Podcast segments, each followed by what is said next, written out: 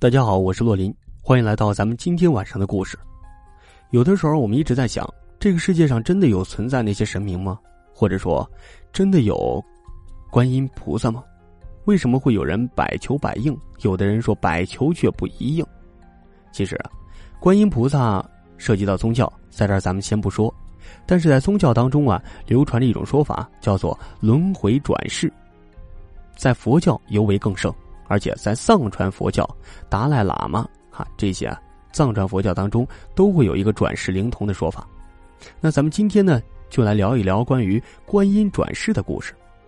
在隋唐以前啊，其实观音是个男的，这个有很多朋友可能都不知道。观音啊，本来是一个王子，后来得道升天，他的父王因为压榨百姓，作恶作恶太多了，观音就将他化成了牛，让他为百姓耕作，偿还赎罪。但是今天咱们讲的是观音女孩的故事，这个故事啊是我从奶奶口中听来的。我奶奶以前啊是个大户人家的小姐，镇上的大美人所以啊我长得也不丑啊。后来呢文革家道中落，到那个时候啊还是有些背景的。奶奶的舅舅在市医院做外科主任，太舅公疼她，她也爱往医院跑，大家都认识她。有这么一回啊，太舅公和几个外科医生进了会议室，开临时会议，奶奶就在门外候着。那个时候啊，她见到人生当中看到过最漂亮的一个人，一个十七八岁的女孩从会议室里走了出来，额头上包着纱布，但是完全不影响她的美丽。她的美啊，不是那种一眼惊艳全场的美，而是一种惊为天人的仙，舒服到让人想靠近又不敢接近。就是可远观而不可亵玩焉的。后来他听偷听到啊，说大舅公和几个医生商量着要给这个女孩做手术，奶奶就好奇了。但是太舅公呢，始终不愿意告诉他。哎呀，奶奶呢，其实懂一点医，是太舅公教的。太舅公很少对他隐瞒病人的病情。一个星期之后啊，他再次看到那个女孩，这次他头上的纱布被取下来了，露出了额间的一只眼睛。没错，是一只眼。那只眼睛在哭，不断的流泪，奶奶当时就被吓到了。她可能性子也惯了，回过神来之后啊，走到女孩身边安慰起来。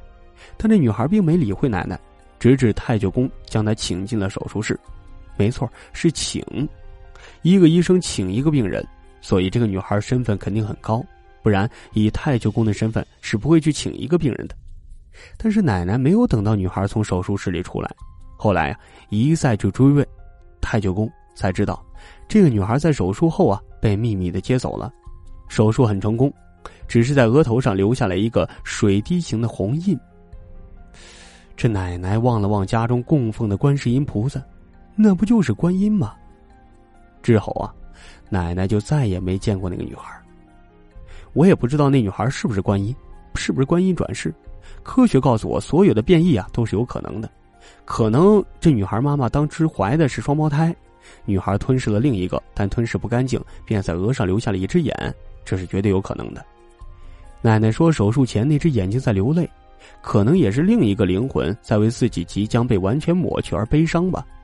在那个年代，这种变异只能被当成妖怪。但女孩的爸妈呢，还是把女孩养大了，而且送来手术，想必家庭背景也不错。而且，她长得是真的很像观音。那如果她也能出生？肯定也是个被爱着的孩子吧。当然，关于观音转世也好，或者关于神灵转世也好，有很多这样的故事。而且啊，咱们以前有讲过，在泰国或者台湾，也有一些转世、重生为人，记得前世的记忆，或者记得上一辈子发生过的事儿，忘了喝孟婆汤的也有。还有一些关于神明转世的，上辈子是个什么神啊？你比如说，咱们取经的唐僧，就是金蝉子转世。对吧？还有《西游记》《西游记后传》里边，很多的人其实都是转世而生的，所以关于轮回转世，中国确实有这样的说法和前提。而今天呢，咱们就来简单的跟大家聊过一个观音转世的小姑娘，也是我奶奶讲过的，不知道是真是假。好，当做饭后谈资吧。我是洛林，分享生活当中那些奇奇怪怪的事儿。如果你也好奇，我们怀着一种谦卑的心态，尊重，并且。享受他们，和他们和谐共生。下个故事接着聊。